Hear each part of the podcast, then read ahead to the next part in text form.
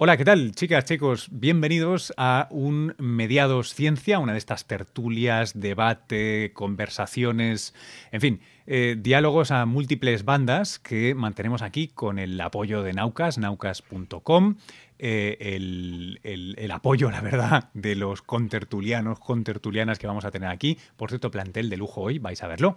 Porque esta es, cabe decir, la segunda edición que hacemos del M2 escéptico. Eh, vamos a tocar un tema que, la verdad, no recuerdo cómo surgió exactamente, creo que fue en una de, de las sesiones tuiteras después de una de estas sesiones de, de tertulia, pero el caso es que o temprano teníamos que hablar de homeopatía y este es un magnífico momento para hacerlo. De hecho, es tan magnífico como que vamos a contar con eh, célebres eh, espadas eh, en contra de la homeopatía, pero yo creo que va a ser un en contra muy razonado, que es lo que nos va aquí, muy crítico y muy razonado. Antes de, de entrar a presentároslos y presentárosla, eh, dos cosas muy breves. Una, recordad que aquí no hay etiqueta ninguna, somos informales y buena gente en general. Si os puede ofender algún tipo de lenguaje, tal vez este no es vuestro programa idóneo. Eh, dos, tal vez escucháis ruidos un poco raros. Tenemos una invitada aquí eh, de, menor de edad. Espero que no interrumpa muchísimo, pero os pido disculpas preventivas por ello. Y tercero, que esto es un proyecto, sabéis, por amor al arte y a la ciencia. Así que si os gusta y queréis eh, mostrar vuestro eterno agradecimiento, podéis hacerlo en forma de eh, compartir los enlaces de Naucas, suscribiros al canal de YouTube o pasaros por la tienda de iTunes y dejar un comentario, una valoración. Y quien dice iTunes dice donde consumáis vuestros podcasts, iBox, etcétera, etcétera, etcétera. Dicho esto, Luis Quevedo, desde Nueva York, se calla de una vez y empieza a presentaros a los invitados conforme los ha elegido aquí el algoritmo de Google, que ahora estábamos comentando antes de arrancar que no parece tan, tan, tan inteligente como uno pensaría. Primero, eh, JM, JM Mulet, quien además nos trae un, libro muy al pelo ¿no? del tema de hoy. JM, ¿cómo estás? Hola, ¿qué tal? Buenas noches, ¿cómo estáis? Em, JM, preséntate para quien de repente no te tenga fichado del todo. Hola, pues mira, yo soy profesor de bioquímica en la Universidad Politécnica de Valencia. Además, soy investigador en, un instituto de biología molecular y celular de plantas. Y de vez en cuando escribo libros como este que acabo de escribir, Atención Publicidad. Ahí, ahí, ahí, ahí. Este de aquí. Más arriba, que se vea, que se vea. Medicina sin engaños y habla, entre otras cosas, de todas las pseudomedicinas y terapias alternativas, de sus peligros y tiene un hermoso capítulo dedicado al tema que vamos a hablar esta noche, que es la homeopatía. Fantástico, porque recordad para aquellos que se hayan perdido por el camino, esta no es la tertulia sobre el partido del Barça, que me acaban de informar que está jugando.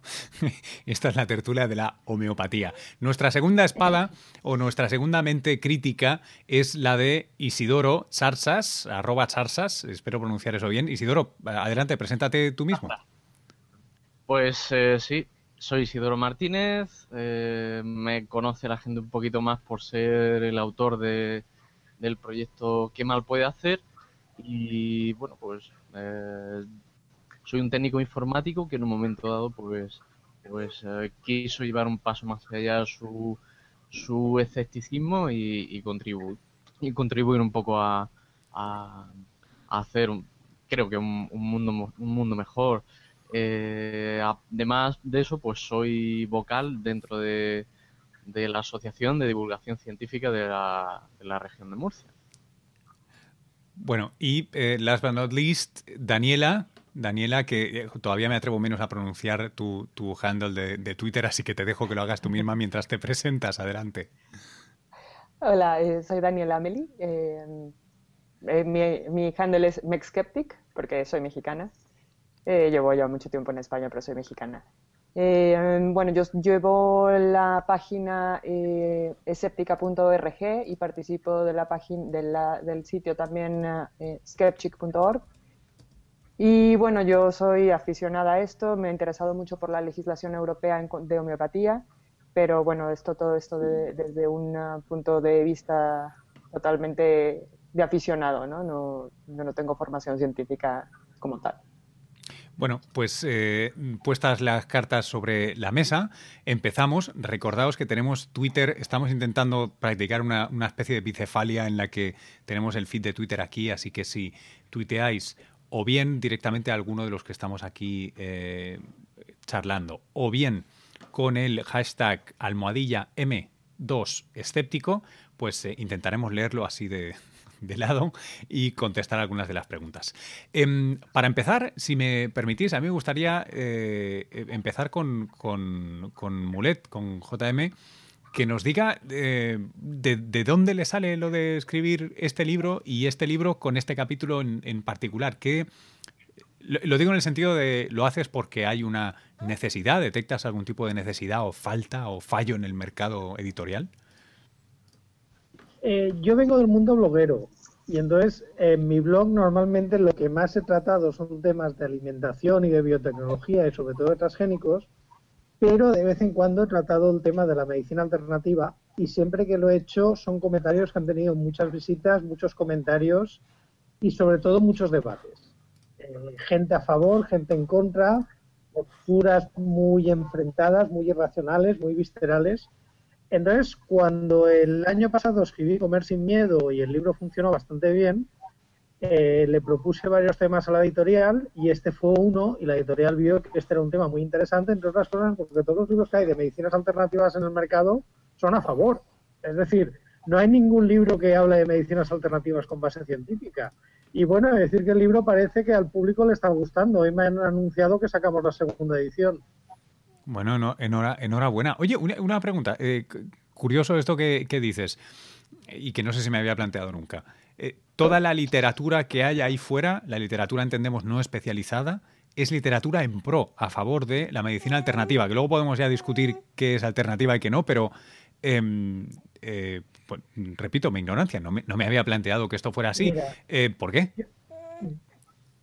Pues mira, no lo sé, pero si tú te vas a una lista de más vendidos en Estados Unidos, te encontrarás a Deepak Chopra, y si te vas a España, te vas a encontrar las recetas anticáncer y las enzimas prodigiosas que son libros de ciencia ficción, pero que no pretenden serlo.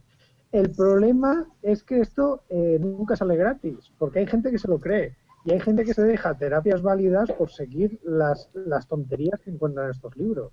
Y esto es muy peligroso. A ver, te sorprenderías de ver la gente que después de dar una charla me dice que conoce a alguien o incluso familiares o hijos, como me ha llegado a pasar, que tenían enfermedades serias, se han dejado el tratamiento por seguir a la gente esta y, se han muerto.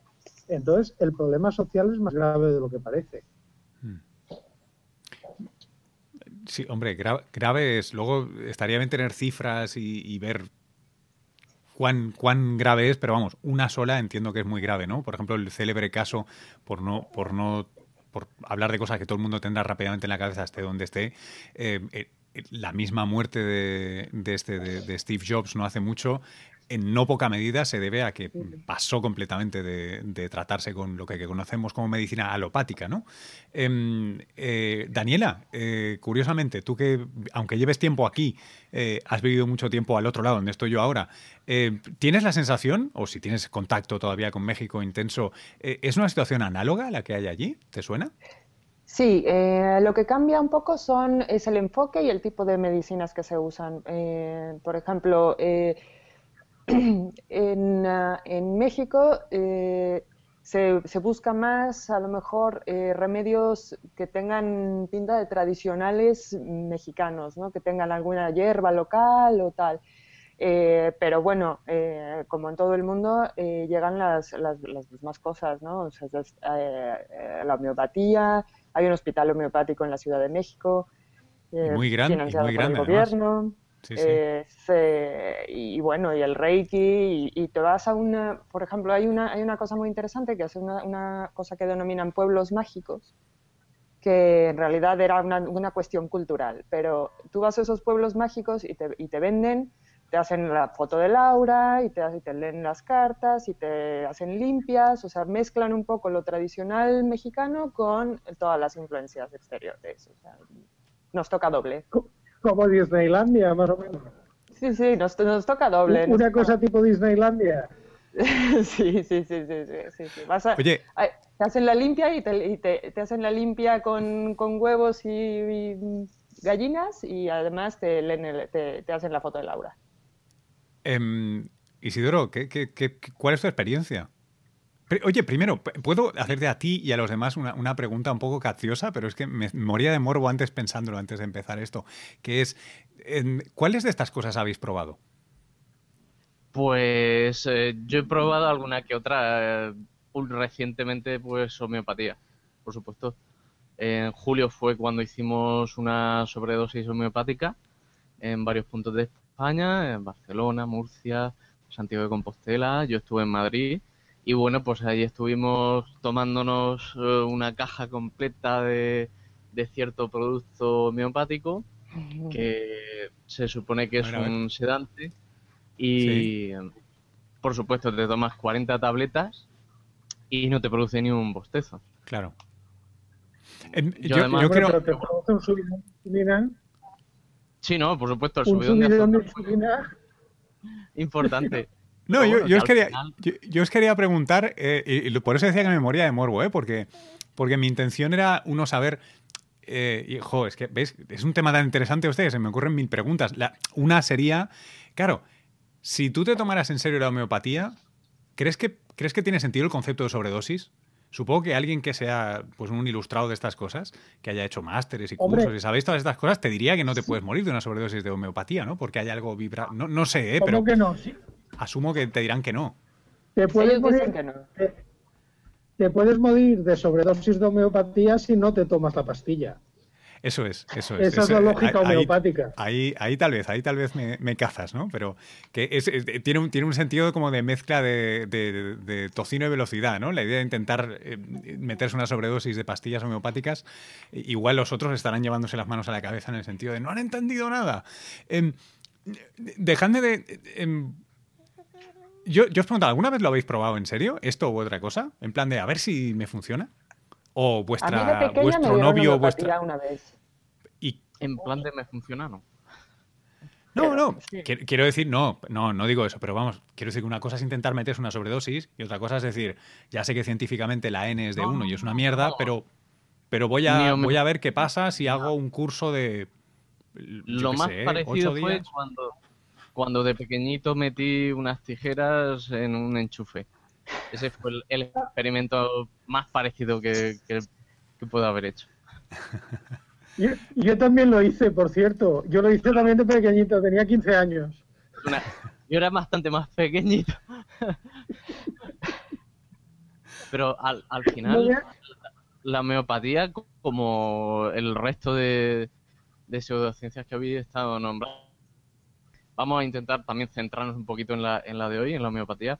Eh, cuando uno entra al debate con cualquier persona favorable a, la homeopatía, lo que termina entrando es en, un bucle infinito de argumentos, argumentos contradictorios. Acabáis de comentar de, la sobredosis, por ejemplo, eh, ellos ni, ni lo consideran pero si, lo consideran en un momento dado, siempre te encontrarán alguna explicación para darle la vuelta y le vuelven a dar la vuelta. Ellos mismos eh, se contradicen, no, sé, no son conscientes, pero, pero ahí están y el resto de la pseudociencia lo hacen. De hecho, lo ven como, un punto a favor, que es muy segura. No te puedes, no, puedes tener una sobredosis porque es muy segura. Claro, claro. es un punto a favor, o sea, en ese sentido, sí, sí. Hoy mismo teníamos a... A veces la culpa es nuestra que debatimos mal. A ver, dime, dime, eh, elabora. No, digo yo que debatimos mal porque no hay que seguirles el juego. Cuando ellos empiezan a dar vueltas y a los argumentos circulares y tal, hay que ir a frases cortas y contundentes. A ver, ¿cuántas enfermedades han superado gracias a la homeopatía? Y entonces es cuando ya no tienen escapatoria. ¿Os es capacidad de acorralar en los debates. Oye, una pregunta a los tres. Em, yo sé que van a, van a abundar los comentarios razonables y lógicos, ¿vale? En, este rato que estemos de tertulia. Em, pero, ¿qué, pensáis a la... O sea, la pregunta que os hago es, ¿creéis que...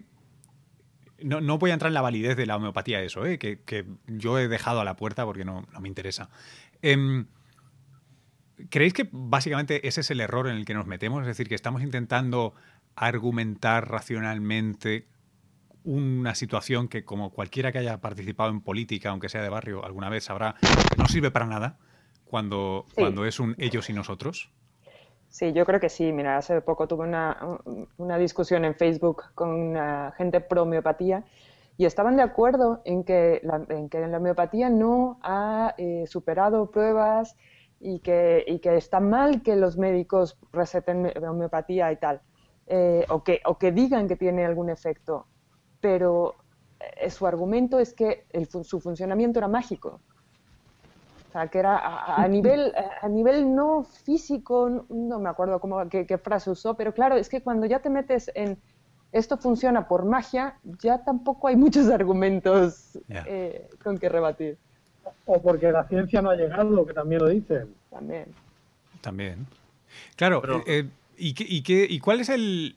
Entonces, si, si asumimos que no podemos, o sea, que estamos en niveles de... o sistemas de valores tan distintos que son incompatibles, ¿no? O sea, que no, al menos en este respecto, ¿no? O sea, cuando alguien te dice, no, es que funciona, es como cuando, no sé si habéis discutido alguna vez con un niño de 6, 8, 10 años que cree en los Reyes Magos, habéis intentado discutir que los Reyes Magos no existen o que Santa Claus no existe. Es, es una batalla perdida hasta que no vea esto o no, o no sienta que el resto del grupo, la mayoría piensa distinto, no va a cambiar su manera de pensar, porque su cosmología es esa, ¿no? Eh, ¿Qué, pensáis que podemos hacer si es que tenemos que hacer algo? Es decir, ¿son nuestro objetivo los que defienden la homeopatía o son nuestro objetivo o vuestro objetivo aquellos que no han decidido todavía si les parece bien o no? Yo concretamente te puedo decir que mi objetivo es llegar a los más altos niveles para que legislen adecuadamente la homeopatía. Punto.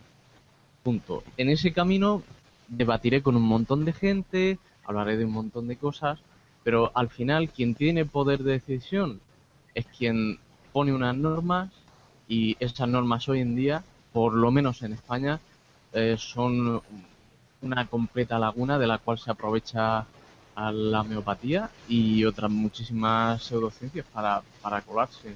Hay que llegar con ejemplos, con casos de daño y tratar de, ir al, al máximo nivel que se regule.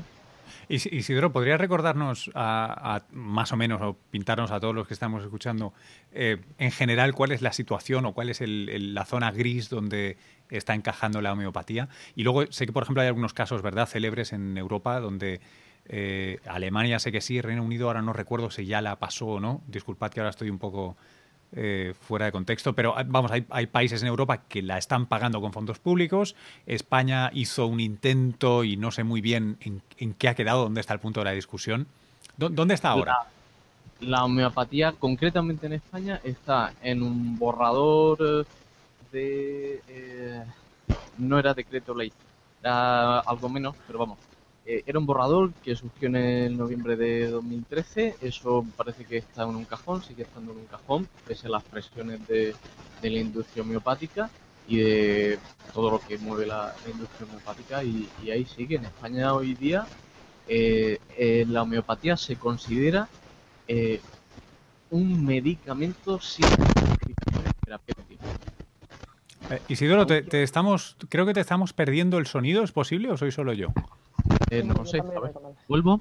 ¿Estoy? Se, rompía un poquito, no sé por qué. Sí. Eh, nada, ah. ha sido la, última, las últimas dos palabras. Eh, el proyecto está más o menos en, un cajón, en un cajón por el momento, ¿no? ¿Cuáles son las tensiones? Sí, por favor. El problema, el problema no es tanto eso, es que cuando, cuando entró la, la directiva europea, permitía que los productos que ya estaban en el mercado continuaran en el mercado. Eh, y que cada país lo fuera regulando. En, en España se intentó regular, se, eh, se pidió a los, medicamentos, a los, a los fabricantes que, pudiera, que pusieran, eh, que dijeran su disposición, su intención, declararan su intención de, de, acogerse a la nueva ley y lo hicieron, no me acuerdo, 19.000 medicamentos más o menos.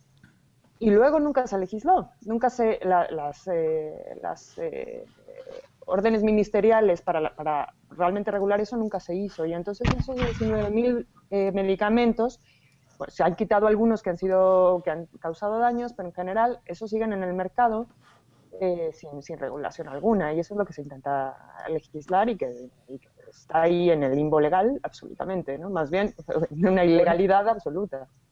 Eh, Y decir que esta cifra también es cuestionable, porque han dado diferentes cifras. Según sea la Agencia Española del Medicamento, los mismos fabricantes el Ministerio, cada vez han dado un número diferente, con lo que realmente nadie sabe cuántos medicamentos, entre comillas, homeopáticos hay en el mercado. Eh, quería decir que no estoy de acuerdo con, Daniela con su apreciación de la legislación. Si es cierto que, se hizo en base a, una regulación europea, eh, pero al final sí que hay una ley, una ley que es la que regula los productos homeopáticos, ¿de acuerdo? Incluso regula su etiquetado. Por ejemplo, este producto que tengo yo en la mano. A ver, acércanoslo. Llamado, llamado China Rubra, ¿de acuerdo? Joder. El producto eh, incumple eh, la legislación de etiquetado que sí está regulada en esa ley. O sea, ahora mismo esto, aparte, tampoco contiene el número de código de producto homeopático que debería de tener. Es decir... Claro, porque no, porque no se registraron al final. O sea, se, se hizo, se hizo la ley, pero luego la, la orden ministerial para, para aclarar en qué condiciones no, nunca se hizo. Sí, hay un pequeño registro de 12 productos ¿de acuerdo? Ninguno de ellos es ni este, ni este. eran todos de la misma. Y todos ellos se venden tranquilamente en farmacias, productos que están incumpliendo la legislación. ¿Y quién tiene que intervenir? Pues eh, Agencia Española de Medicamentos, Ministerio de Sanidad, nadie interviene, con lo cual el limbo también lo crea la inacción de las autoridades. Hmm. Oye, una, una, cosa, quiero, quiero hacer una acotación, porque por aquí por Twitter, Ángela Monasor, eh, célebre ex contertulia de aquí, bueno, contertulia, porque volverá a participar, que está en el Reino Unido, nos recuerda que no se paga ya. Eh, no sé si eso significa que durante un tiempo sí se pagó con arcas eh, públicas, pero ya no se paga la homeopatía en Reino Unido. En Gran Bretaña creo que salió el sistema público y esta semana pasada ha habido un informe en Australia que quería integrarse en el sistema público y el resultado ha sido negativo. Y, muy rotundamente, ¿no? Me perdí.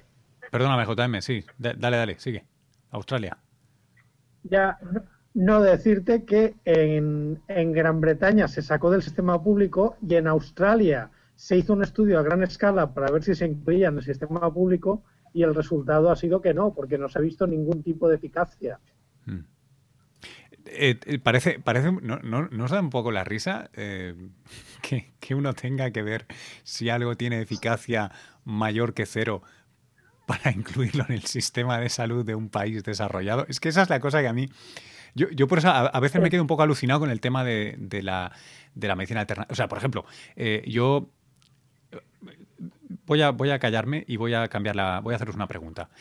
¿Qué valor creéis que sí tiene la medicina alternativa? Y por eso no quiero decir que cantéis o que nadie dude de que no hay nada en, el agua con azúcar de la homeopatía y tal. No, no, no. Sino en la experiencia, en el, en el, en el pack de, de, la experiencia de la homeopatía o del reiki o de, en fin, lo que queráis. Pero bueno, estamos en homeopatía. ¿Qué creéis que aporta la homeopatía que cuando la comparas, cuando la pones en la balanza con la medicina alopática tal y como la entendemos hoy día, por ejemplo en el sistema de salud español, em, es tan tentadora o tienta a tanta gente? ¿Qué, es lo que les está dando? Porque no todo el mundo, no, quiero decir, se, consume demasiada homeopatía para que todo el mundo tenga un sistema de pensamiento mágico. Em, creo que se aloja en un lugar en el que no estamos seguros, ¿no? Es un, es un poco gris, en el que no estás seguro de hasta dónde todo. Dime, JM, machácame. Primera cuestión cuando la gente compra homeopatía, sabe lo que está comprando. Porque es que mucha gente piensa que la homeopatía son hierbecitas o productos naturales. Entonces la gente no sabe que le están vendiendo agua con azúcar. Segunda no, cuestión. Pero, pero te argumentan. sin querer comprar homeopatía. ¿Cuánta gente ha ido a la farmacia porque le dolía algo y el farmacéutico le ha dado algo homeopático porque el farmacéutico ha visto que no tiene nada? Entonces, esos son dos aspectos que habría que considerar. Igual toda la gente que compra homeopatía no quería comprar homeopatía o no sabía lo que estaba comprando. Hmm.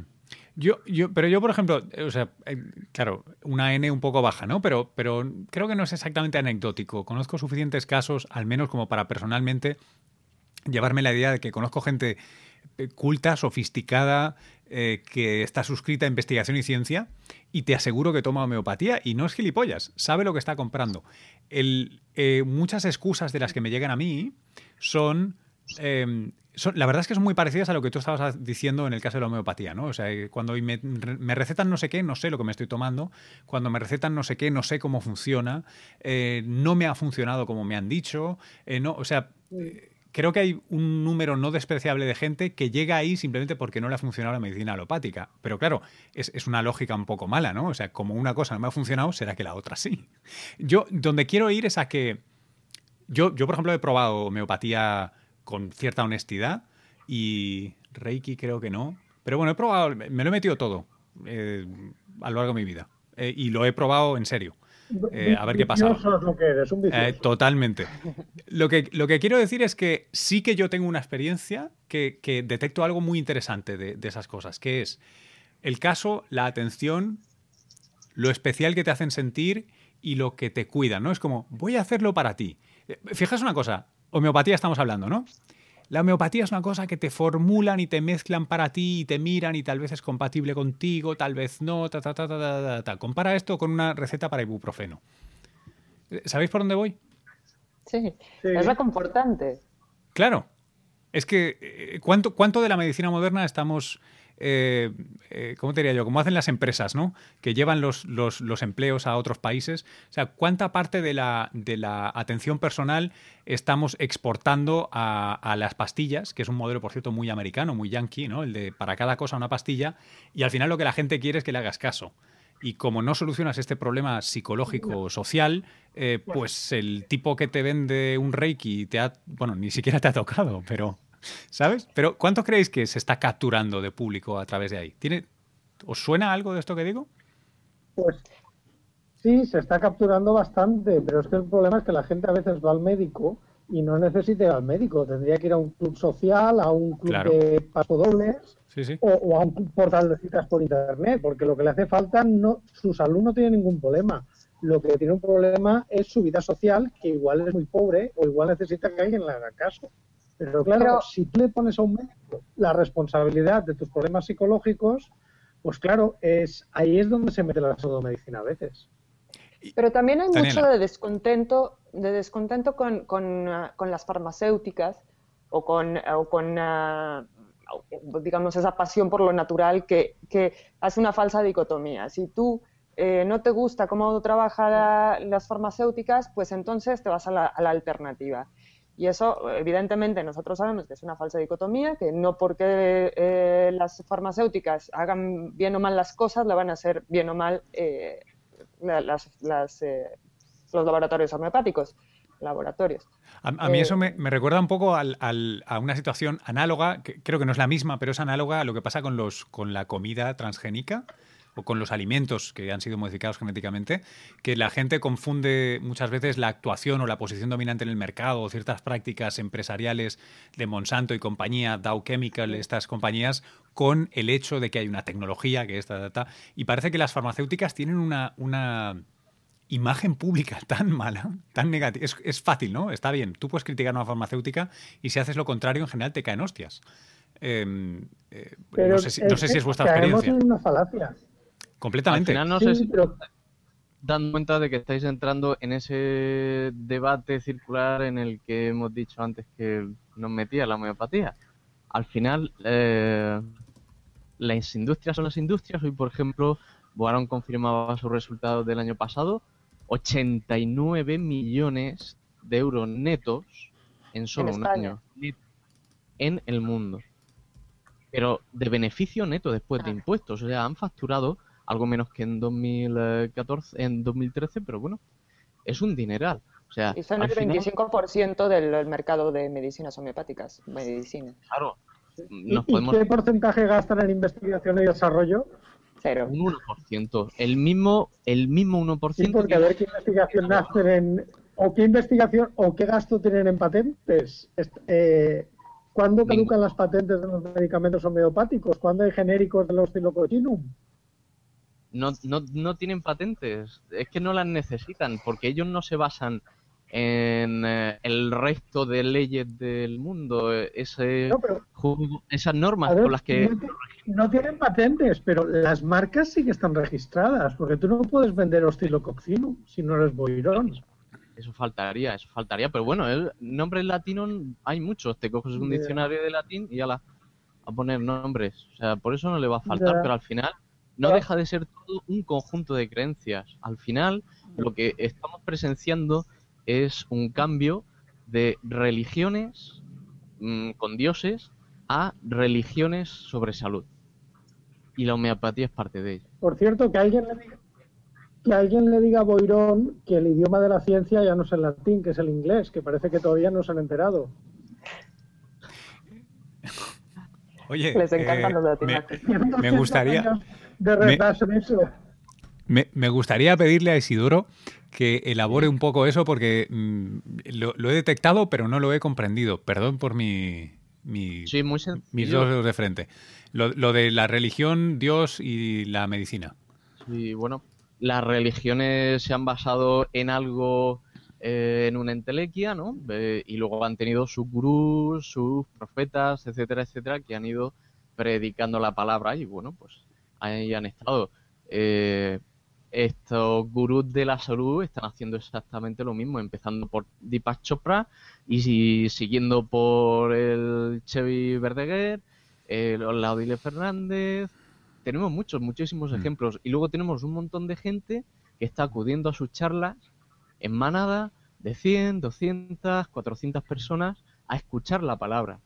Mm. Realmente no van a escuchar una evidencia. Esto ha pasado, lo hemos estudiado, se ha repetido. No, eso no es lo, que ellos quieren oír. Quieren oír a alguien que, que, le llene de creencias, de que hay un algo posible, de que hay una posible curación, ¿no? Como ayer en el Hospital San Carlos, en el Clínico San Carlos de Madrid, donde la interviniente que dejaron que interviniese, pues, pues decía que la sanación del cáncer podía estar en ver una película de los hermanos Marx y reír. Ahí andamos.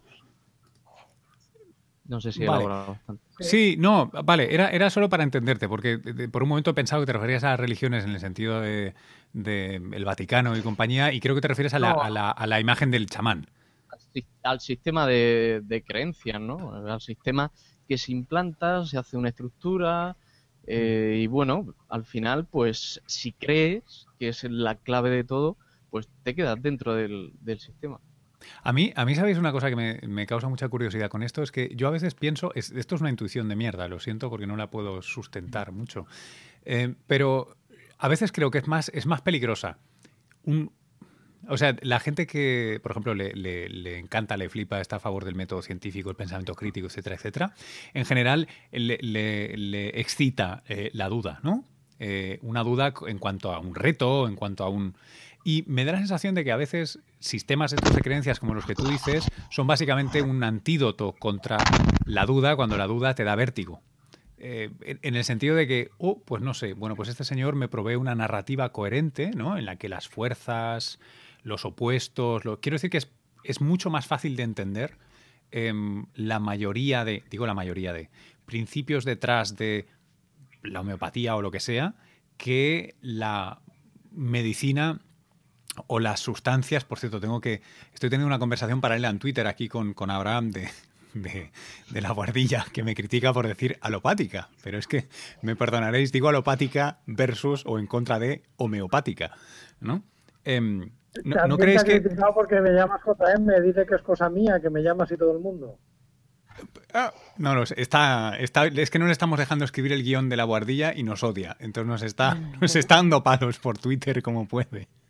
Oye, no, pero eh, ¿no creéis que hay algo de... Eh, es mucho más contraintuitivo eh, lo que hace una farmacéutica que lo que te puede encontrar en la homeopatía?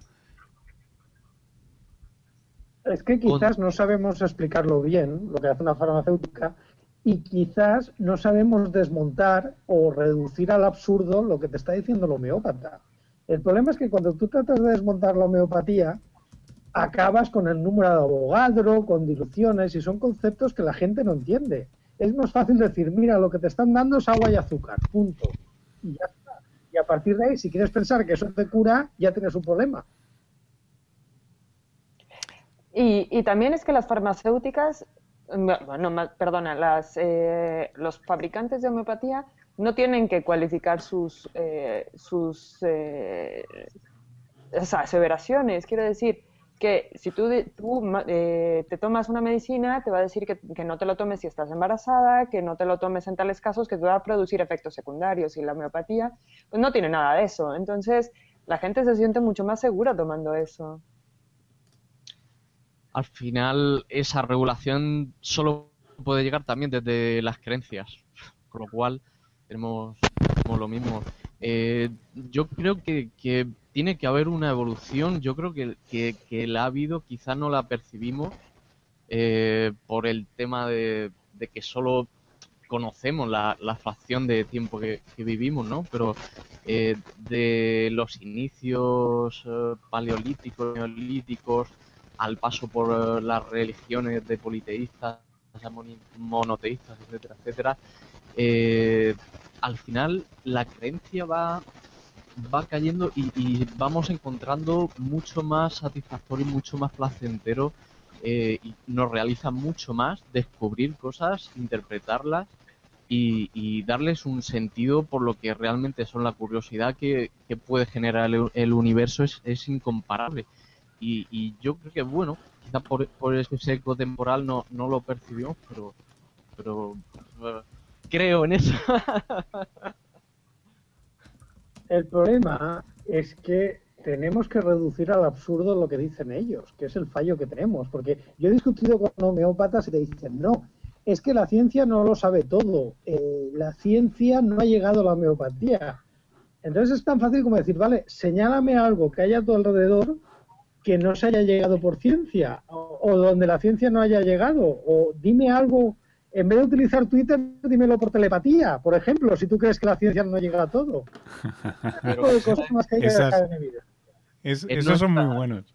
nuestra lucha como diría el, gran Escientia nuestra lucha de francotiradores. Y eso eh, para un momento puede estar bien. Argumentarle a alguien etcétera reducir solo al absurdo pero eso no, no tiene el calado que necesita y ese calado tiene que ser a través de implicar a medios de comunicación, implicar a partidos políticos, implicar a, la sociedad en sí. Oye, eh, una... una... Ah, algo se está haciendo, ya tenemos un partido político que se ha postulado en contra de la homeopatía, que es Izquierda Unida. Por lo menos uno tenemos. Comisión de Ciencia, así fue. Pero, pero, pero para eso tenemos que estar. Sí sabemos que no hay evidencia de que funcione. Para, para conseguir ir calando y ir llegando a, ese tipo de gente que toma decisiones. Para mí es lo más, lo más importante. Oye, yo, eh, dejadme hacer de abogado del diablo, no será la primera vez, así que supongo que más de uno en Twitter saltará, porque tiende a ser un discurso que empleo en no pocas ocasiones, em, pero es porque me gustaría conocer vuestra respuesta a esto. De acuerdo, eh, está muy bien. Aquí, como más o menos pensamos todos igual, tenemos formación, pues, pues más o menos científica, eh, técnica, etcétera, pues estamos muy de acuerdo, ¿no? Y, como diría el señor Lobo, todo el mundo se está. En fin, como diría el señor Lobo, luego comparto el vídeo y mejor no lo dejo grabado. Eh, mira, aprovechando tu, el título de tu proyecto, Isidoro, más allá de casos anecdóticos, ¿vale? De el primo, de porque es que los casos anecdóticos también me los usan la gente que defiende la homeopatía, ¿sabes? Que todos tienen el primo de un cuñado de un amigo de la escuela que se curó con no sé qué cuando los médicos lo daban por perdido. Supongo que habéis escuchado este, este argumento innumerables veces. Es, es, el típico, es el mismo que pretende explicar como conspiración lo de las torres gemelas, etcétera, etcétera, etcétera. Pensamiento mágico aplicado a otras relaciones sociales. Dicho esto, qué mal hace exactamente ¿Qué mal hace? No qué mal puede hacer. O sea, no, no conspiremos ahora. ¿Qué mal hace? Pregunto. No, me deis de hostias, es una pregunta, por favor, porque me interesa mucho la respuesta. Bueno, para mí hay, dos, grandes, eh, dos grandes problemas. Uno, que, bueno, puede hacer que la gente eh, no vaya a su médico y que no se trate alguna enfermedad realmente seria Y la otra es, eh, es minar la credibilidad de, de, la medicina como tal, ¿no? O sea, que... Pero perdón, perdón una cosa, no, es que déjame que matice esto a ver si así puedo, porque mi pregunta ha sido un poco ambigua. Si alguien no va a su médico con una enfermedad seria, lo peor que le puede pasar es ganar un Darwin Award. Es decir, no se toma la medicina, eh, tenderá a morir antes, ¿no? Tenderá a desaparecer del pool genético o en este caso del pool cultural. Porque esa idea tenderá a hacer que la gente muera y la gente en general y al cabo de unos pocos años no es idiota. Y de la misma manera que tendemos a dejar de fumar, porque es que efectivamente la gente se moría, a pesar de todos los esfuerzos contralegislativos, etcétera, ¿no? de, grandes poderes económicos, bastante más potentes, por cierto, que, que, las, que las cuatro empresas o 40 empresas que se dediquen a la homeopatía, yo me pregunto, ¿qué mal hace? Quiero decir, si alguien decide fumar y se muere de un cáncer de, pulmón, em, hasta cierta medida, una vez se entiende esa información, se conoce, se tal, se cual, empieza a ser cada vez más su responsabilidad. Yo me pregunto, si Steve Jobs se muere de un cáncer de páncreas porque el tipo dice, paso de los médicos, me voy a hacer, no sé, no sé si fue la aromaterapia de nuestra famosa presentadora o qué coño fue. Eh, pero ¿me entendéis por dónde voy? O eso, ¿qué, cuál, es el, o sea, ¿cuál es el daño? En, última instancia, teniendo en cuenta la evolución política de esto, ¿no? O sea, que evidentemente la gente se dará cuenta cuando la gente muera. Creo que te puedo contestar yo. Primero, para el pool genético de la especie no hace nada porque la imbecilidad no necesariamente es hereditaria. El, cultural, perdóname, el cultural. Segundo, en caso de que la imbecilidad fuera hereditaria, mucha gente le pasa esto cuando ya le ha pasado la edad de reproducirse, cuando ya se han reproducido. Pero insisto, que no tiene por qué ser hereditaria. Y tercero, tenemos un sistema de salud público. Eh, al final, todas esas malas decisiones, las consecuencias, las pagamos entre todos. Igual que que la gente fume, todos los problemas de salud los estamos pagando entre todos. Que toda la gente, toda la sociedad tenga unas prácticas que conserven su salud, al final es un beneficio para todos porque es menos costo que hacemos al sistema sanitario. Entonces, por eso es importante dar información sobre salud fiable. De la misma forma que no fumar, tener hábitos de alimentación sano, nos benefician a todos, ya no solamente a nivel de salud, sino a nivel económico. Sí, pero yo, yo, me, yo me planteo, y repito, estoy en mi condición de abogado del diablo, ¿eh? Porfa, no me, no me friáis luego. Em, de acuerdo. Eh, tú sabes que el tabaco no está prohibido, ¿no? Quiero decir, tenemos mucha más, en el sentido histórico, está, no está prohibido, y además, si alguien sufre de una, de una enfermedad relacionada con el consumo, con el tabaquismo a lo largo de los años, en España mismo, por centrarnos en un caso, se le va a pagar lo que haga falta, o lo que se pueda, vamos, porque las cosas están como están. Pero em, ¿Cuál es la diferencia esencial con el rollo de la homeopatía si la gente decide practicar el suicidio homeopático no por sobredosis, sino por dejar de tomar otras medicinas? No estoy entrando ahora mismo en que lo pague el erario público, ¿eh? que eso sería una, locura, no digo eso. El erario público no te paga el tabaco. Pero, ¿cuál es el problema de, eso? ¿Tiene más sentido este, esta pregunta? Eh, tres cosas. Tres.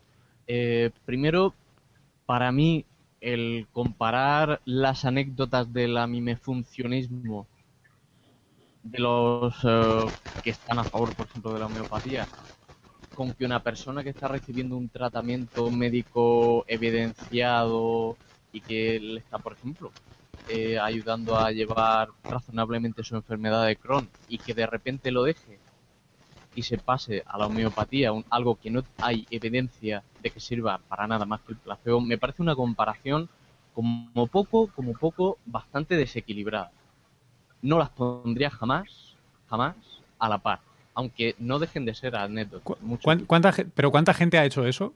Como para que yo sepa si es una cosa seria o es un tipo como Steve Jobs, que a mí si Steve Jobs se decide suicidar así, es su problema. Yo no voy a cambiar la política de un país porque este señor se le vaya la olla. ¿Cuánta gente ha hecho eso y está en serio peligro o ha muerto? Ha muerto por eso. Hay gente que ha muerto por eso.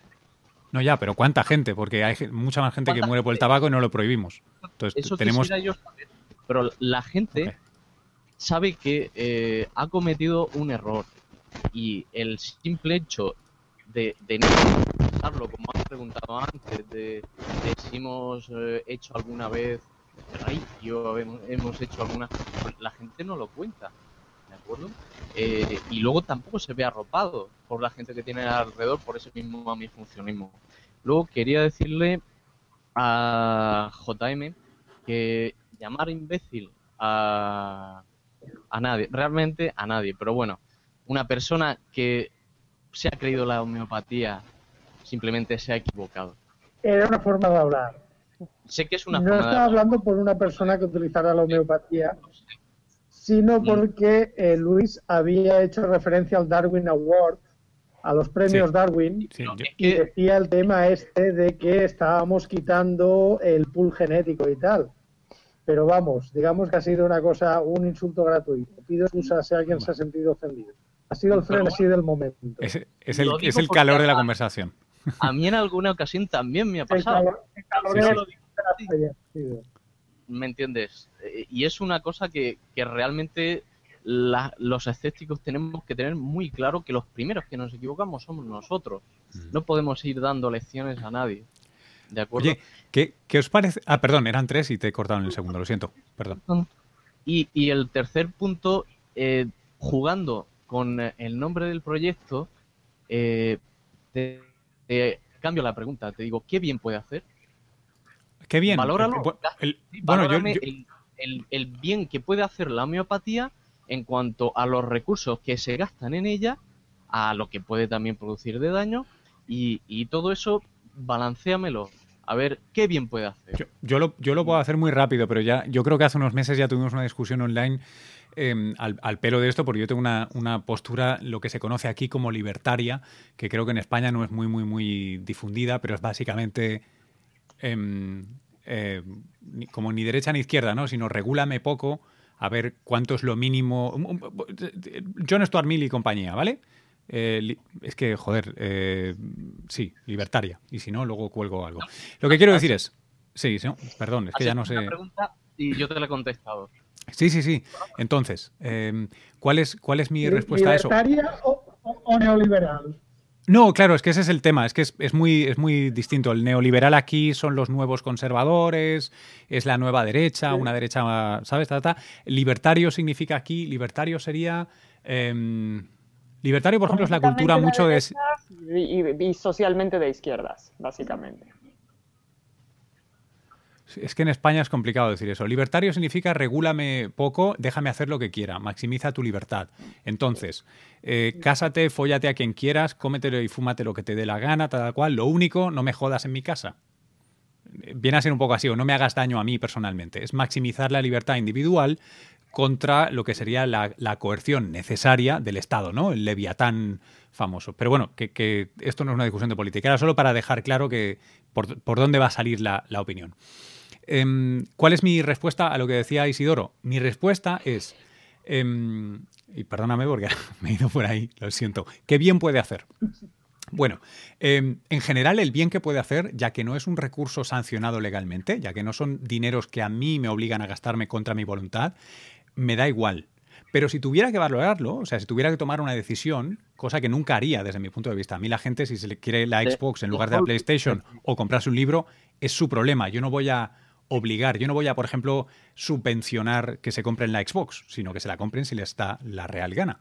Em, esa sería mi postura. Pero sin embargo, voy a entrar al trapo y te respondo.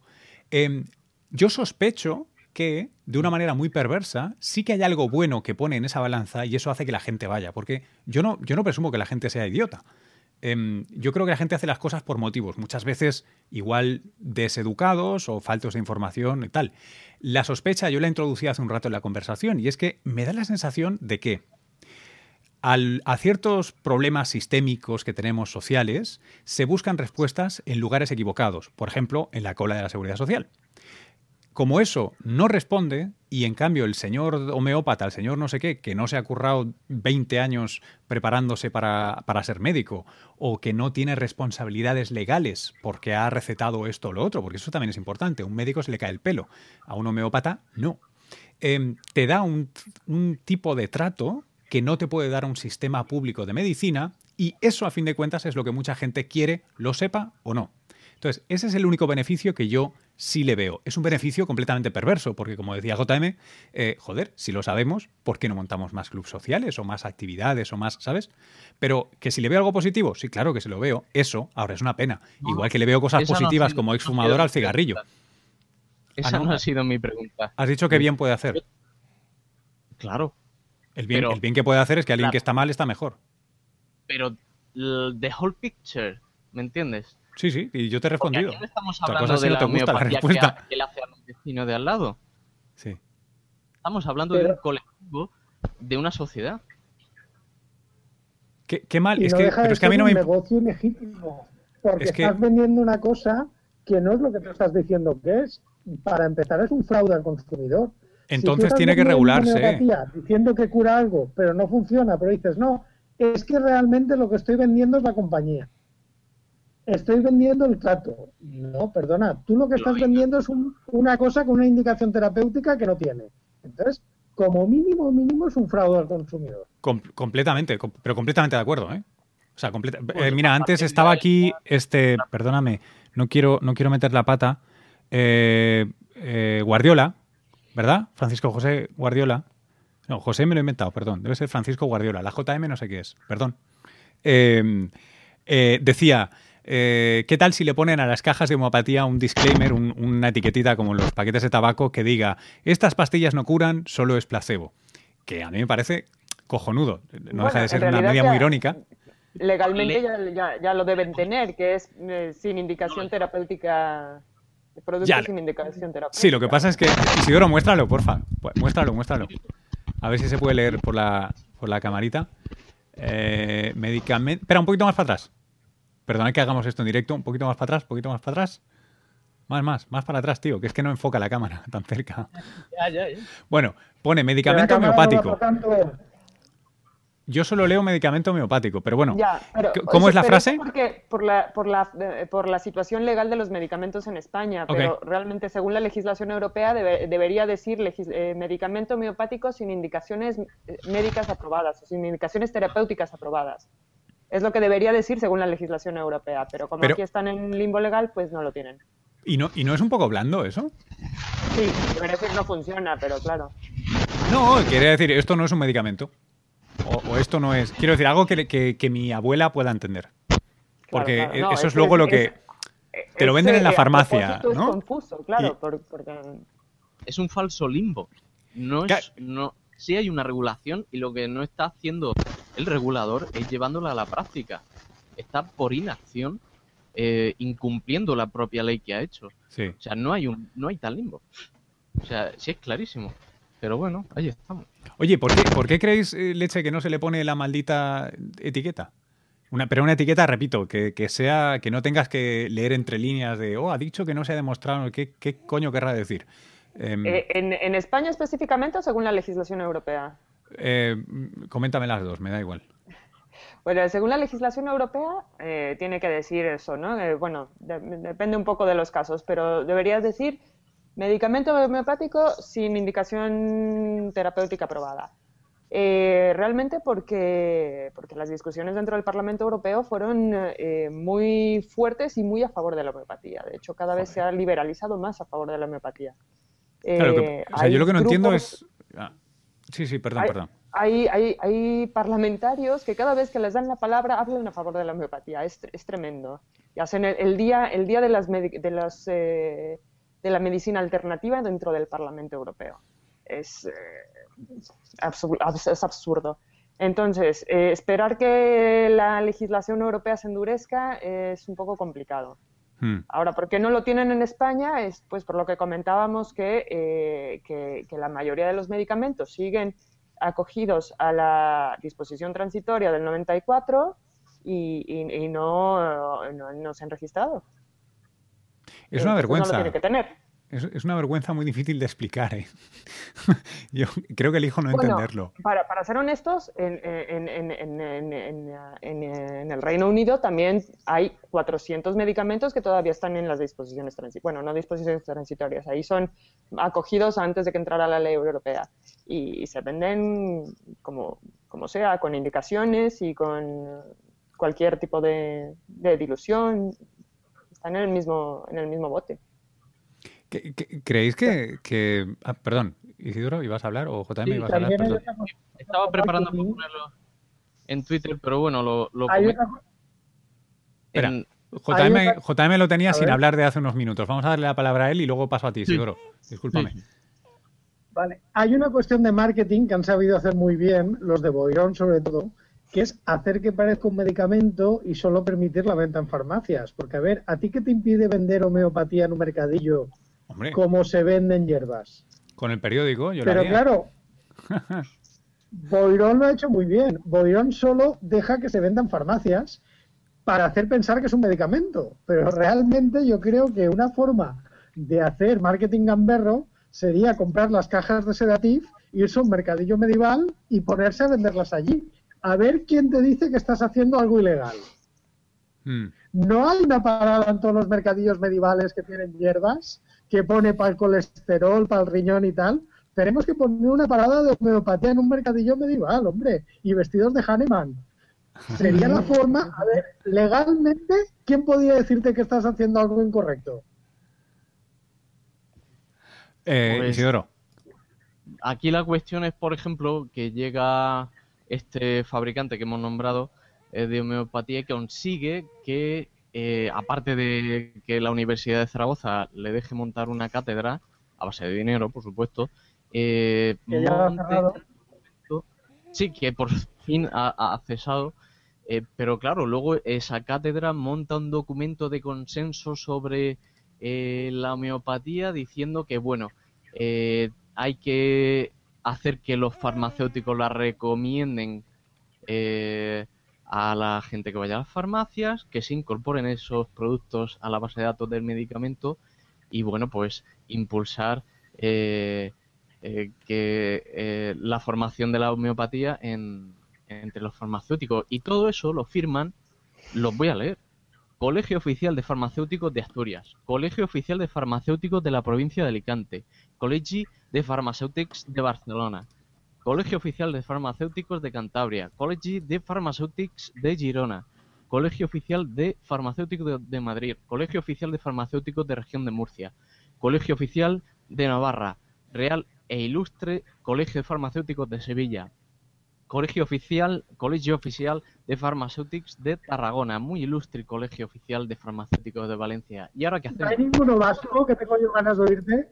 No, es un idioma que todavía no domino. El uh, podría ser una esperando si llegaba el Bilbao y Castola, ahora cosa de estas.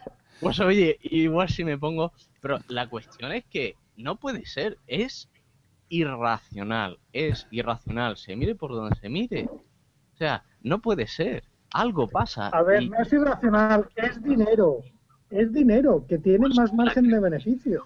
Te, iba a decir que es, te iba a decir que es que es muy, es extremadamente racional. Lo, que no es es honesto, no es científico, no está, pero es completamente racional, porque hay unas pelas a hacer y lo están haciendo de una manera, parece muy eficiente y muy adecuada. Están haciendo lo que se conoce como lobbying, ¿no? Tanto a nivel europeo como con los colegios de medicina y tal. O sea, quiero decir, como operación es exquisita. Ojalá ya aprendiéramos cómo lo han hecho para poder contraargumentar o contraprogramar adecuadamente, porque parece que son unas hachas, ¿no? Pues es en la guerra, es en la guerra. No podemos seguir siendo francotiradores. Oye, eh, quería porque vamos a ir cerrando en, breve, estamos eh, a punto de llegar a la, hora. Em, eh, os quería, bueno, antes de daros la última palabra a cada uno, eh, lanzaros una idea, a ver qué os parece, que tal vez sea para otra de estos M2 escépticos que hacemos, que es, em, ¿en, qué... Ay, ah, sí, perdonad.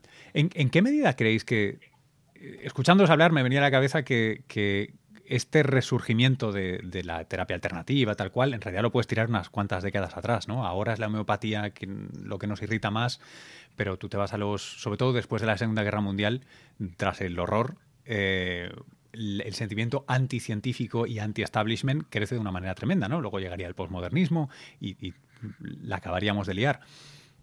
Pero me da la sensación de que gran parte de lo que hace que la gente quiera correr al chamán o al, o al brujo a pesar de que se ha hecho siempre, más ahora y, le tengan miedo a la, a la farmacéutica, etcétera, tiene mucho que ver con una pérdida de fe fundamental, y digo fe con el diccionario en la mano, ¿eh? Eh, en la ciencia y los valores científicos, en general en la sociedad. Eh, ¿os, suena esto? No, no, sé si es sí o no, qué os parece, y si queréis decir algo ya hacia ir cerrando la conversación. A ver, si queréis que empiece yo por seguir el mismo orden, Venga. puedo decirte que yo, yo creo que tiene varios motivos, pero mira, por ejemplo, a principios del siglo XX nadie dudaba de la medicina. ¿Por qué? Porque la eficiencia se veía. En el siglo XX es cuando entra la higiene, entran las vacunas, entran los antibióticos y es cuando empieza a caer en picado la mortalidad infantil. Y entonces la gente se da cuenta que gracias a las vacunas los niños ya no se quedan paralíticos por la polio, etcétera. ¿Qué pasa? Que ahora estamos acomodados. Ahora hemos vivido 30 o 40 años donde no hemos conocido la polio, no hemos conocido la mortalidad infantil y entonces parece que todo esto sea gratis, que esto no haya cosado y entonces es cuando nos permitimos el lujo de dudar de la medicina. O sea que en el fondo no es más que caprichos de una sociedad acomodada. Y nada más. Y esto es lo que opino yo. Oye, ¿y qué, y más podemos en, ¿y qué. ¿Y qué, ¿Y qué más podemos encontrar en tu libro? Haz, haz el, el plug otra vez. Anímanos. Eh, Os animamos a, a, a apoyar la cultura científica. El capítulo de la medicina china es muy divertido. ¿Por qué? ¿Está en chino o qué has hecho? No, no está en chino, pero he contado alguna historia graciosa de la relación entre Nixon, Mao Zedong y la medicina tradicional china que a más de uno le sorprenderá. Vale. Eh, Isidoro, eh, tuyo es el tuyo es el, el hangout. Nada, yo poquito más que añadir a lo que ya he dicho, que no es poco, y, y nada, simplemente invitaros a todos los que habéis visto el, el espacio que, que, que sepáis que, que, esto es un caldo de cultivo que está ahí, que podemos eh, enfriarlo, pero lo tenemos que hacer en, entre todos. Uh, unos estarán asomando un poquito más la cabeza, otros menos, pero esto es entre todos. Oye, entre todos, te advierto que es un formato registrado por lados de televisión española, ¿eh? Entre todos lados. No, es para todos lados. Que, ¿En serio? Es donde está esta amiga de. En la hostia. Todavía se acuerdan de mí ahí, creo. Dime, no me digas que, que, que, he mezclado los dos formatos, el para todos con el. ¿Cómo, cómo se llamaba este de. Este donde llamaba a la gente, que luego hubo un escándalo eh, para dar 500 Entre todos es la telemaratón. De José Luis Moreno, Entre seguro, todos seguro es, que es la telemaratón, la que hacen en Navidad. Yo de esto no sé nada. Hostia, pues no, no, no, me estoy mezclando completamente. Era el de. El de. Sí, hombre, este que. Bueno, es igual, no me hagáis caso. La he cagado, vaya mierda de chiste que he hecho. No. Os pido disculpas. Lo siento, con, Isidoro. con la telemaratón. No, no, no, no, con el programa te este que hacían cada día. No, no, el programa que hacían cada día, donde salía gente que lo estaba pasando fatal y gente que llamaba por teléfono y decía que echaría un cable. Y luego nunca los productores se Ah, aseguraron de echarle cables a nadie, que se llamaba algo así. ¿No era el diario de, Pa- Entre, No, el no. diario de Patricia? entre No, no. todos. Entre era en la todos, ¿no? primera cadena. Eso Con, es, ah, eh, vale. La de T con T. Sí, señor, sí, señor, eso, eso. No, no estoy acabado del todo, ¿eh? No, me- Que todavía funciona un poco. Los programitas. eh, defendió, por ejemplo, a los curanderos. Hombre, pobres, que lo están pasando mal. Daniela, tuyo, tuyo es el yo, yo, yo, yo de esos programas no sé nada, no, no veo la tele. Eh, bueno, en fin. Eh, bueno, yo creo que eh, se habló un poco de cuál debe ser el, el objetivo eh, como escépticos eh, de, con la homeopatía y yo creo que debe ser convencer o más bien informar a la gente no, que no sabe realmente lo- lo- de lo que se trata y, avergonzar a, las autoridades para que, para que dejen ese disparate. Bueno, pues eh, nada, lo vamos a ir dejando ya aquí. Eh, me quedo, me quedo con, con no pocas cosas de las que se han comentado hoy, que creo que eh, muy interesantes y nos van a dar al menos a mí que pensar un, un- un buen rato. Eh, espero que me hayáis eh, permitido hacer de abogado del diablo a gusto. Yo me lo he pasado muy bien y nadie se ha irritado, con lo cual esto es, vamos mejorando conforme el último que hicimos, que pillé de una manera muy seria. Eh, muchas gracias JM, muchas gracias Isidoro, muchas gracias Daniela. Es un lujazo teneros aquí y ojalá os, os animéis eh, otra vez a, participar. Gracias, como siempre, a naucas.com, que le da un, landing page, un lugar en, el ciberespacio a todo esto. Recordaos, si queréis mostrar, vuestro amor, podéis hacerlo visitando naucas.com, compartiendo los enlaces, suscribiéndose al canal de YouTube o incluso ya si estáis que lo tiráis por la ventana, por cierto, JM, que estáis que lo tiráis por la ventana, ¿no? Estáis de fallas, suscribiros al... ¿Se ve algo o no se ve algo? JM. Ay, se ha desconectado, vaya. No, que si, que si nos enseñas algo. Ah, pues es que se te ha ido el vídeo. Bueno, si vuelve, nos enseñas algo por la ventana, que están de fallas. Eh, en fin, chicos, eh, recordad que... No, no se te oye. Eh, recordad que esto será eh, un podcast también y que lo podréis ver siempre en el canal de YouTube, las veces que queráis, compartirlo, etcétera, etcétera, etcétera. Recibimos encantados sugerencias de contertulios, temas, eh, correcciones y lo que haga falta. Por mi parte ha sido un verdadero placer. Nos vemos en la próxima. Luis, desde Nueva York, añorado de España, se despide. Hasta luego. Y ahora en el podcast eh, introducimos una novedad y es que tenemos contenido extra que nos quedamos eh, los contertulios charlando después de haber cerrado lo que es el streaming en directo en Google Hangouts. Así que nada, unos minutitos más de algunas ideas que quedaron en el tintero o que quisimos ampliar. Oye, me ha, parecido, me ha parecido eh, muy interesante el punto que, estaba eh, haciendo Isidoro eh, y que yo he hecho este chiste desafortunado, que no estaba tan mal al final, de lo de entre todos. Em, tíos, ¿cómo, ¿cómo nos podemos... vosotros tenéis a veces la impresión, yo la tengo, de que la gente cuanto más racional, voy a generalizar, ¿eh? cuanto más racional es, es más aquello del, rebaño de gatos, ¿sabes? Que, que es difícil que hagamos cosas juntos y entonces eh, la gente más gregaria nos gana por, por números. Yo creo que es totalmente cierto. Es lo que he dicho. Eh, la, cuestión del escepticismo, al menos lo que yo he notado en este tiempo, que para mí aún sigue pareciéndome muy poco el que llevo, yo, pues es que hay mucha digregación de, de personas, que se hace mucho la guerra por su cuenta. Eh, y luego, a mí, la sensación es las organizaciones que hay que tampoco saben concitar eh, a mucha gente. No sé por qué, de dónde puede estar el fallo. Con eso tampoco he dicho mucho, pero No, no, no, sí, sí. Es que es una cosa que siempre me, me, llama mucho la atención, ¿no? Porque em, muchas veces cuando quieres organizar algo, ¿no? cuando quieres hacer un, movimiento de algún tipo, pues tienes que capitular, ¿no? Tienes que decir, bueno, vale, ¿qué es el mínimo común múltiplo? ¿Qué, ¿En qué podemos estar de acuerdo mínimo? Y vamos a mensaje único cuando llevemos el sombrero del grupo para hacer presión, ¿no? O sea, yo me imagino que, por ejemplo, la gente que hace presión a favor de estos medicamentos no solo tiene la idea de que hay mucho dinero y no pocos impuestos, porque los estados son cómplices en tanto en cuanto eh, recaudan impuestos. Em, de estas cosas, sino que además eh, tienen muy claro que tienen un interés y para llegar y conseguir ese interés, eh, pues tienen que hacer cosas y, se hacen. Y muchas veces los que somos un poco más llaneros solitarios, eh, es como sí pero, ¿no? El, el, sí pero nos puede. Y antes nos vamos a discutir nosotros cuatro por la interpretación de algo que he dicho yo o tú o tal o cual y mientras tanto los otros cuatro se han puesto de acuerdo y ya se están tomando un whisky. Claro, claro. Claro. Eh, yo, por ejemplo, eso en el movimiento ateo, sobre todo en Estados Unidos, evidentemente, pues lo, lo veo mucho más claro. Hay mezclados gente del, del escepticismo, pero hay un movimiento ateo, claro. Tienen una idea muy clara que es eh, sacar a, la religión de, de, sitios donde no debe de estar. Que no prohibirla, por supuesto. Pero, aún entre ellos hay muchos, hay muchos enfrentamientos. Eh, yo, creo que, yo creo que estos movimientos han, han, llegado a un tamaño que se pueden permitir eh, separarse, ¿no? que, que ya son, se vuelven intolerables las diferencias y se separan.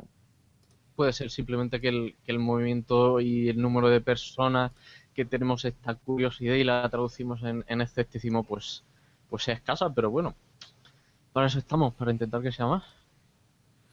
Yo, quería hacer una pregunta, a ver si, si, si... Bueno, JM creo que ya no está, ¿no? JM se ha caído, ha ido degenerando su conexión a Internet hasta que las fallas han podido con, con su conexión, lo siento. Porque es que yo, yo, yo, yo he estado intentando eh, sacar alguna conclusión de si, si, se, si se lograra que de, la legislación europea se, se, se, sacara la homeopatía y no se llamara medicamento homeopático según la legislación europea.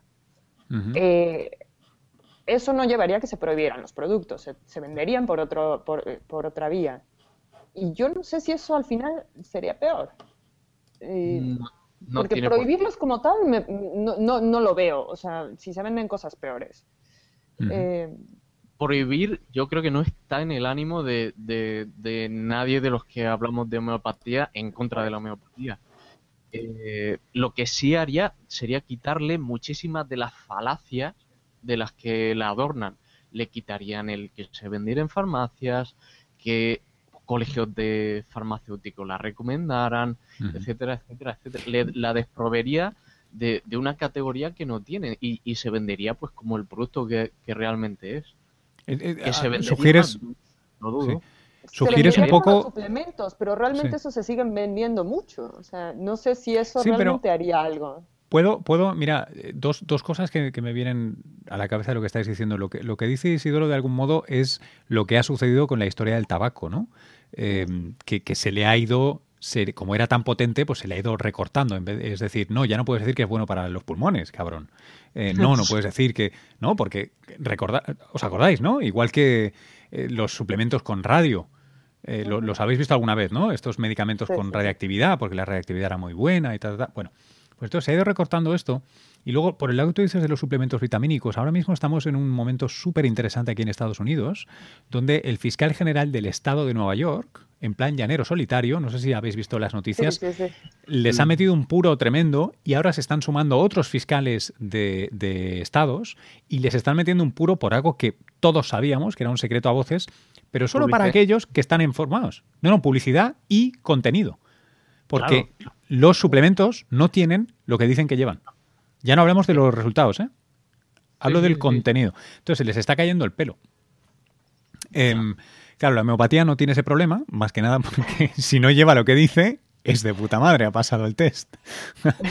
bueno, ha Pero... habido contaminaciones, ¿no? Han quitado productos del mercado por contaminación. Pero, por claro. ejemplo, aquí en Europa hace unos días salió un informe final de la Comisión Europea hablando de las evidencias que hay de que las ondas electromagnéticas puedan producir cierta serie de, de, de, enfermedades como cáncer, no sé eh, cuántas, y por supuesto, además lo menciona específicamente eh, el tema de la electrosensibilidad.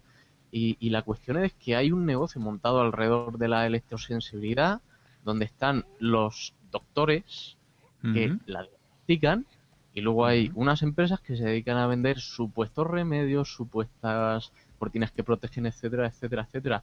Ese informe final de la Comisión Europea tiene una fuerza grandísima y puede hacer que todo este tipo de gente tenga que dar un paso atrás. Si con la homeopatía tuviéramos lo mismo que ha pasado en Australia, lo mismo que eh, pasó en Suiza, pero que revirtió un, rever un referéndum, es increíble, pues uh -huh. podríamos tener ahí una oportunidad. Pues ojalá, ojalá y se nos ocurra un hashtag de estos eh, cojonudo y divertido y sobre todo que yo creo que sería clave, eh, consigamos alistar en nuestro bando, por llamarlo de algún modo, eh, a gente que no, que no sea nada similar a nosotros. Eh, claro, claro. A Goyo Jiménez. Goyo Jiménez Goyo. tiene que estar hablando contra la homeopatía, que de hecho lo está. Sí, sí, sí. O sea, yo sé que es un tipo crítico, pero quiero decir de una manera abierta, ¿no? O sea, porque ellos lo que tienen es un capital social que los que estamos aquí no tenemos. Y eso es lo que tendríamos que estar usando. Eso es, eso es lo que, lo que hay que trabajar y, y, y la puñeta es eh, que todos, por ejemplo, vosotros tenéis vuestros trabajos y la gente de ciencia tiene sus trabajos, sí. sus investigaciones y, y, no pueden dedicar ese tiempo. Yo por casualidad lo estoy dedicando, sí. pero no voy a poder hacerlo mucho tiempo. Yo también tengo que trabajar sí, sí. Eh, pronto, lo cual... Oh, yo, tengo, eh, yo tengo el lujo ahora mismo de que parte de mi curro, por ejemplo, una de las colaboraciones que yo hago por las tardes, en un canal, hago algo en algo que para que os tengáis un referente es Ana Rosa Quintana, básicamente, ¿vale? O algo así. Una cosa de tarde no sé qué, donde me... ¡Uy! Mirad, se ha despertado mi hija. mi amor. Bueno, parece que tiene suficiente homeopatía por, por el momento. Uy, y esto es el torbellino. A ver, oye, se ha portado muy bien, ¿eh? Ya tiene hambre. ¿Cuánto tiempo? Sí, sí, porque además mi mujer no está aquí, o sea que ya veremos. Mi amor, ten. Chicos, me parece que en esta nota tan familiar os, tengo, os tengo que dejar, porque si no me van a expulsar como padre. Oye, muchas gracias. Oye, oye, oye, muchas gracias, chicos. Que estéis muy bien. Hasta la próxima. chao. chao.